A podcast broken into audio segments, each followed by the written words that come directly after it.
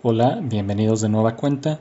Y como pudieron ver en el título, el tema de hoy abordará parte de la vida de uno de los personajes más icónicos de la historia de México, Pancho Villa. El hablar de él se debe a que recibí un mensaje sugiriéndome que, y cito, sería bueno sacar un tema sobre Pancho Villa en cuestión de asesino y no tanto como héroe de la revolución. Esto sucedió en julio del año anterior y después de mucho posponerlo, Tuve que aceptar que era tiempo de hablar de ello, con más razón ahora, siendo este el año al que el gobierno federal asignó a la figura de Francisco Villa y que en consecuencia ya es y seguirá siendo fuente de muchos debates tanto académicos y sobre todo acalorados en redes sociales. Debo aclarar que la tardanza se debió a diferentes cuestiones, pero la principal es que no es muy de mi agrado el periodo de la Revolución Mexicana. Es algo que no me apasiona y por ende los conocimientos del tema los tengo muy arrumbados. En estos meses que pasaron me puse a consultar el mayor número de fuentes que pude conseguir sin importar su postura, esto con la intención de tener un panorama más amplio del personaje y no hablar a tontas y a locas.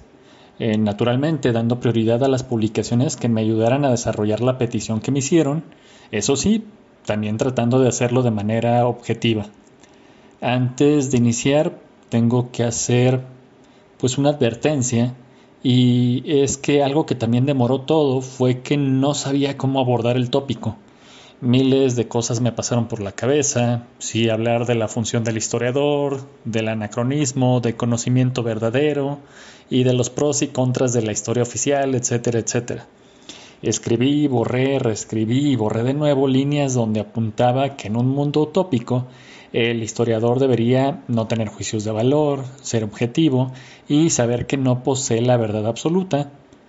Pero no sucede así y es por eso entendible que muchas personas tiendan a prejuzgar, ser subjetivos y pensar que si existe algo que se llame la verdadera historia de cualquier cuestión.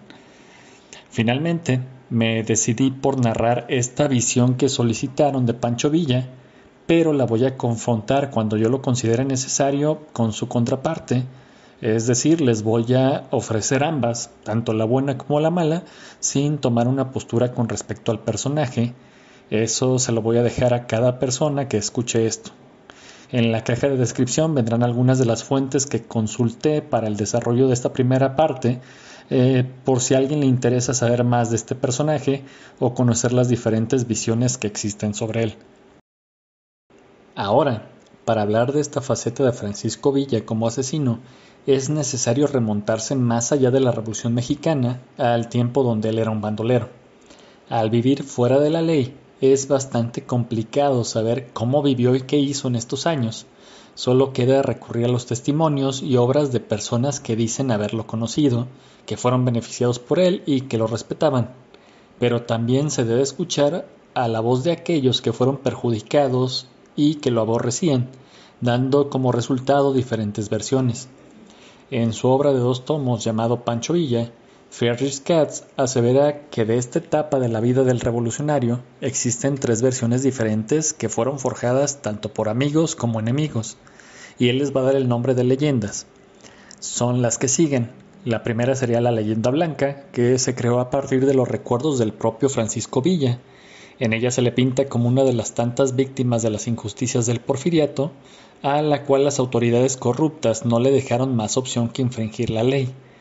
Estas memorias las dictará Villa a su secretario Manuel Bauch Alcalde en el año de 1914 y terminaron en manos del novelista Manuel Luis Guzmán, quien las reescribiría para la primera parte de su novela titulada Memorias de Pancho Villa.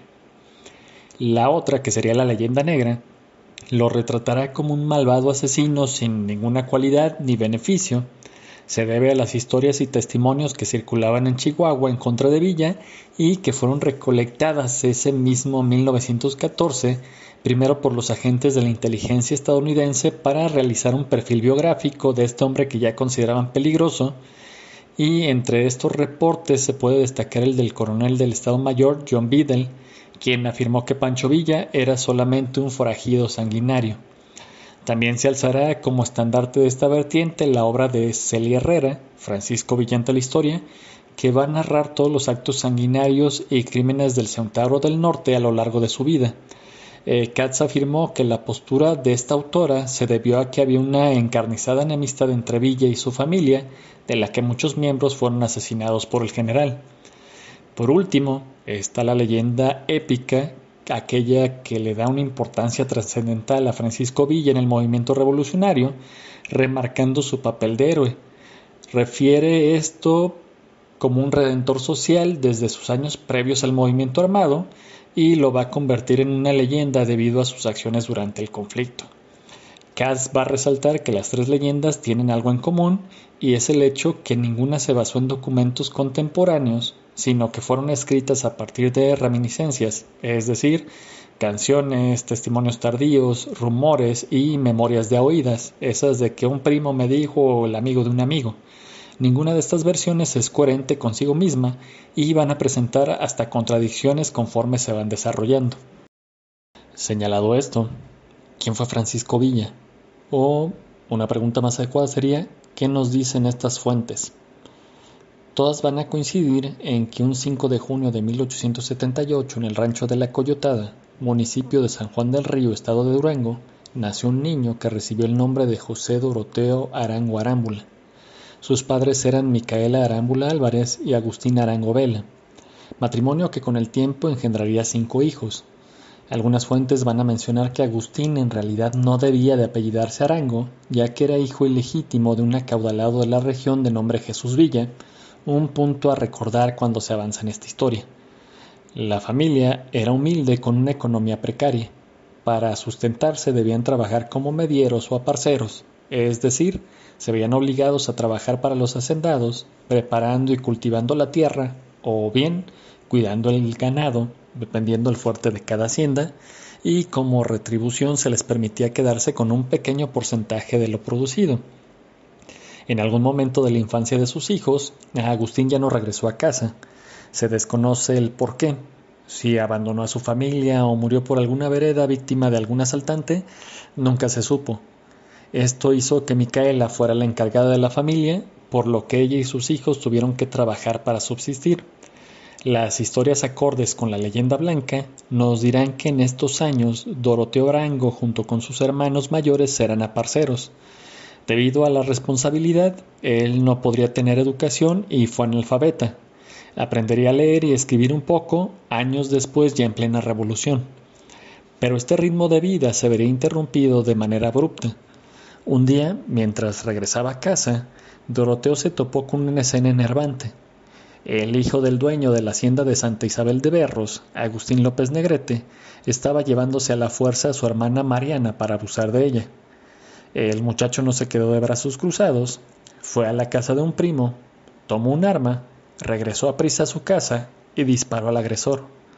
La mayoría de versiones van a narrar que el disparo hirió la pierna de Agustín López y que esto le provocaría una cojera por el resto de su vida.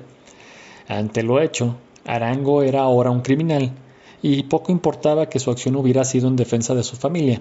La justicia, entre comillas, estaría del lado del rico, y sus patrones desde luego querrían castigarlo. Ante este panorama, Doroteo tuvo que huir al descampado. No obstante, después de un tiempo de andar a salto de mata, va a ser capturado y conducido a la cárcel. Se le hizo un juicio y, como es lógico, se le encontró culpable y se le condenó a ser colgado. Mientras se llegaba a la fecha de la ejecución, Doroteo fue custodiado en una celda, pero quienes lo vigilaban decidieron que había que utilizarlo antes de que lo colgaran. Es así que sacaron al reo de donde estaba, lo pusieron a desgranar maíz y a molerlo en un metate, mientras supuestamente lo vigilaban. En algún punto Doroteo aprovechó un descuido de los centinelas, tomó la piedra con que machacaba el grano y golpeó en la cabeza a uno de ellos, logrando escapar de nueva cuenta. Con esto se va a iniciar una temporada en donde tuvo que estar huyendo constantemente de las autoridades. En sus memorias relató que fue capturado en otras dos ocasiones de las que fue capaz de evadirse para salvar la vida. La primera de ellas fueron siete hombres los que lo cercaron y lograron aprenderlo. Mientras estaban en camino a entregarlo, Arango logró convencerlos de que comieran unos elotes que crecían a orillas del camino. Quizás porque estaban relajados ante su ventaja numérica, sus captores descuidaron al prisionero en lo que recolectaban las mazorcas y éste aprovechó un descuido, sacó una pistola que tenía oculta en el cinto, con la cual amagó a su centinela y huyó rápidamente del lugar. En su última evasión, va a haber una escaramuza con un cuerpo de rurales que le tendió una emboscada, de la cual se salvó milagrosamente gracias a su habilidad de excelente jinete. Era obvio ya para Doroteo Arango que no podría resistir en solitario aquella vida de proscrito, y es en este momento que se topó con una gavilla, cuyos líderes le dieron la opción de unirse a ellos, y es así como comenzaría su vida delictiva. Pero vuelvo a recalcar, esto es lo que concierne a la imagen de un Pancho Villa que la injusticia hizo que se convirtiera en un bandolero. Por contraparte, los que son sus detractores van a sostener que esto es falso, en especial el episodio del secuestro de su hermana, ya que claman que fue algo inventado por el propio Villa para dar una mejor imagen de él, historia que luego se popularizó y mitificó cuando el gobierno decidió quiénes serían los héroes del movimiento revolucionario. Rey de Cel Mendoza y otras fuentes nos van a dar otra perspectiva de la vida temprana de este personaje. Por ejemplo, van a confirmar que Arango sí fue analfabeta. Ciertamente, la situación económica de su familia va a influir en esto, pero también va a ser significativo el hecho de que el niño no quiso estudiar. Desde pequeño va a preferir trabajar antes que ir a la escuela. Lo van a describir, e incluso el mismo Villa así lo dice en sus memorias, como un niño inquieto que siempre vagaba por llanuras y cerros cercanos. Ante la ausencia de su padre, fue muy cercano a sus familiares maternos, en especial a su tío Bernabé Cifuentes Álvarez y a su abuelo Trinidad Arámbula, quienes trataron de convertirlo en un hombre de bien. El propio Villa rememoraba mi abuelo era muy duro con nosotros y muy seguido nos castigaba con una cuarta. Siempre que nos iba a cuerear nos llevaba al arroyo y nos daba este consejo. Mira muchacho, cuando quieras agua, ve a los arroyos, cuando quieras viento puro, ve a buscarlo a las montañas, pero cuando pierdas la vergüenza, no la busques, porque no se vuelve a encontrar nunca. Todo indicaría que los consejos fueron desechados. Pasaron los años y Doroteo se aficionó al juego y a las apuestas a tal grado que comenzó a robar gallinas, troncos de mulas y ganado para cubrir sus deudas y seguir en la taureada. Naturalmente, al desenvolverse en este ambiente, se vio inmerso en un sinfín de riñas que en su mayoría terminaban con él siendo arrestado en la cárcel de El San Juan del Río.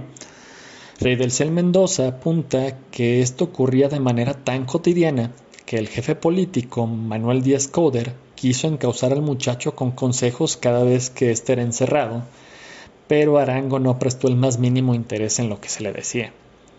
Testimonios recogidos a la familia cercana ah, van a retratar un panorama en el que Doroteo era el dolor de cabeza de Micaela. Sus constantes problemas derivaban en peleas y castigos hasta que finalmente en 1892, a los 14 años, según la mayoría de documentos, el adolescente abandonó la casa de su madre y se dedicó a vagar hasta que en determinado momento se toparía con una de las tantas gavillas que asolaban los caminos en México. Años más tarde, cuando ya era conocido como Pancho Villa, Arango relataría que decidió unirse a estos hombres y que los jefes le dieron la bienvenida con las siguientes palabras. Oiga, güerito, si usted quiere andar con nosotros, es necesario que haga todo lo que nosotros le mandamos. Nosotros sabemos matar y robar. Se lo advertimos para que no se asuste. Es a partir de este punto en que Doroteo Arango se volvería un bandolero, un hombre que viviría al margen de la ley.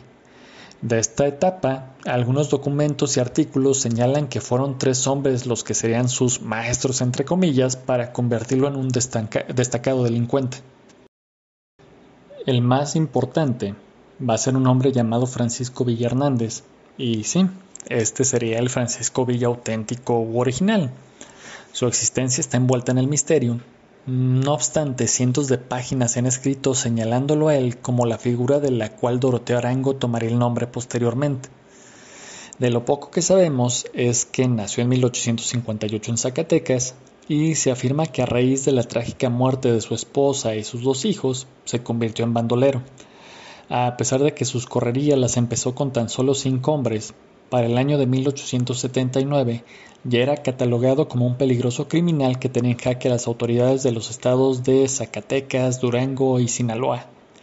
Tal era la infamia de sus robos, asesinatos y saqueos, que el 15 de junio de 1889, ante la nula eficacia de la policía y el cuerpo de rurales, el presidente Porfirio Díaz tuvo que dar su autorización expresa para que el ejército se involucrara en la casa de Francisco Villa, algo que dio sus frutos de manera rápida, ya que el 30 de septiembre de ese mismo año, en la población de Nombre de Dios Durango, fue capturado. Sin embargo, la ineficacia para vigilar prisioneros de estos hombres salió una vez más a relucir y Francisco Villa se les escapó en el trayecto hacia Sombrerete, Zacatecas. Al parecer, fue capturado en otras ocasiones, logrando fugarse en cada una de ellas. Es debido a esto que su nombre se convirtió en una leyenda, ya que, como es común en este país, quienes se oponen a un gobierno, aunque lo que ellos hagan sea malo, pues van a ser admirados por algún grupo de personas. Una orden de aprehensión de 1890 de las autoridades de Villa del Lerdo en el estado de Durango lo va a describir a este Francisco Villa de la siguiente manera. Es de 35 años, estatura regular, más bien delgado, de color rosado, lampiño, un poco picado de viruelas, tiene una cicatriz cerca de la boca en el carrillo derecho, es bastante jinete y estriba largo. Sus sanguinarios atracos se narraban con miedo. Por ejemplo, su asalto a la hacienda de la Estanzuela en Durango, en donde va a asesinar a machetazos al dueño Guillermo Müller, o como el 7 de abril de 1891, cuando interceptó y robó el express del Wells Fargo que transitaba entre Villa Lerdo y Gómez Palacio. En este hecho asesinaron a un mensajero y quedaron heridos el conductor y un empleado. La compañía estadounidense no se quedó de brazos cruzados y contrató un detective de su país para que siguiera la pista a los bandidos. El hombre estuvo recabando información sobre la gavilla y lo hizo de manera tan eficiente que averiguó que su siguiente movimiento sería atacar la hacienda de la goma. El detective puso sobre aviso al dueño, Rodolfo Tarín, quien comenzó a hacer preparativos para enfrentarse al criminal. Y fue el 25 de abril cuando Francisco Villa Hernández y sus hombres se dirigieron a la citada hacienda y sin saberlo, se metieron de lleno en la emboscada. Los bandoleros se vieron sorprendidos de pronto por una ráfaga de metralla que los diezmó y desorganizó, con lo que no les quedó más remedio que huir para salvarse. Y es aquí que no se sabe nada más de Francisco Villa Hernández, al menos de manera segura. Simplemente desaparece. En la acción de la hacienda de la Goma no murió, ya que su cuerpo no se encontraba entre los cadáveres. Es posible que resultara herido en la refriega y la gravedad de sus heridas lo hayan llevado a la tumba, pero nada es concreto. Solamente permanecieron algunos rumores aislados en años posteriores, pero no pasan de ahí. Por ejemplo, se anunció que lo mataron en una emboscada en, el, en 1892, aunque meses después de su supuesto deceso, eh, se dijo que asaltó una diligencia cerca de la población de Guanacebí, Durango. Al año siguiente, se difundió la historia de que Francisco Villa había sido visto por las calles de Ciudad Juárez cuando estaba cruzando hacia El Paso, Texas, para huir definitivamente de la justicia. No obstante, queda una duda en todo esto. ¿Realmente Doroteo Arango estuvo bajo las órdenes de Francisco Villa? Bueno, eh, si la muerte de Villa fue posterior a 1892 y seguía en activo, es posible que así haya sido, ya que cabe recordar que a los 14 años Arango se integró a la gavilla como cuidador de caballos. En torno a esta posibilidad, Rey de Cel Mendoza alude a un testimonio del general José B. Reyes, quien contó en 1951 que el original Villa fue su padrino. Además, el hombre aseguró que en una plática que tuvo con Pancho Villa, el revolucionario, éste le dijo lo siguiente: Ese hombre, según los datos que me das, fue mi padre, esto es, mi guía, fue el que me hizo hombre. Vieron calavera cuando joven y él me enseñó a vivir entre las gentes. Mi verdadero nombre es otro, pero como él y yo llegamos a ser una misma persona en toda clase de negocios, adopté el nombre de Francisco Villa Hijo. Aunque cabe destacar que entonces el mismo Pancho Villa se contradice, ya que en sus memorias la narración empieza con La tragedia de mi vida empieza el 22 de septiembre de 1894, cuando tenía 16 años, y de ahí ya se desarrolla todo esto del intento de secuestro de su hermana. Si este fuera el caso, se retrasarían dos años su entrada a la gavilla y las chances de un encuentro con el verdadero Villa disminuyen mucho. Incluso, son minoría las fuentes que manifiestan que en realidad Doroteo Arango se cambió el nombre no en homenaje al famoso bandolero, sino que esto se dio al momento de estar escapando en solitario y con la intención de despistar a las autoridades. El nombre de Francisco no explican de dónde salió, pero en lo referente al apellido dicen que fue una reivindicación por parte de él hacia aquel abuelo que nunca reconoció a su padre, Jesús Villa. Entonces, ¿se conocieron o no? La realidad es que no importa mucho esto. Es más, no se sabe a ciencia cierta cuándo Arango comenzó a llamarse a sí mismo Pancho Villa. Unos van a decir que fue antes de 1900, otros van a situar este momento pocos años antes del estallido de la revolución. Lo que es cierto es que ante el desvanecimiento de la figura de Francisco Villa Hernández, Doroteo Arango se apropiará del nombre. Y es obvio que esto le va a beneficiar, ya que heredó también la fama de su predecesor. No era el mismo impacto en las poblaciones escuchar que Doroteo Arango anda por la zona que oír que Francisco Villa estaba cerca, aquel feroz y sanguinario gavillero que tenía leyenda de imbatible. Su nombre e historia se mezclan y se confunden hasta tal punto que no es posible a veces saber quién hizo en realidad qué cosa. Según las crónicas, ambos fueron orillados a elegir el camino del forajido por una injusticia, los dos fueron perseguidos, capturados y evadieron a la muerte. Y entonces, ¿quiénes eran las otras dos personas que hicieron que Doroteo Arango aprendiera a ser un forajido y un temible bandolero? ¿Qué hizo Doroteo Arango una vez con el nombre de Pancho Villa? ¿Asesinó, no asesinó? ¿Era bueno, era malo? Bueno, eso lo cuento en la siguiente parte de Los Claroscuros de Francisco Villa.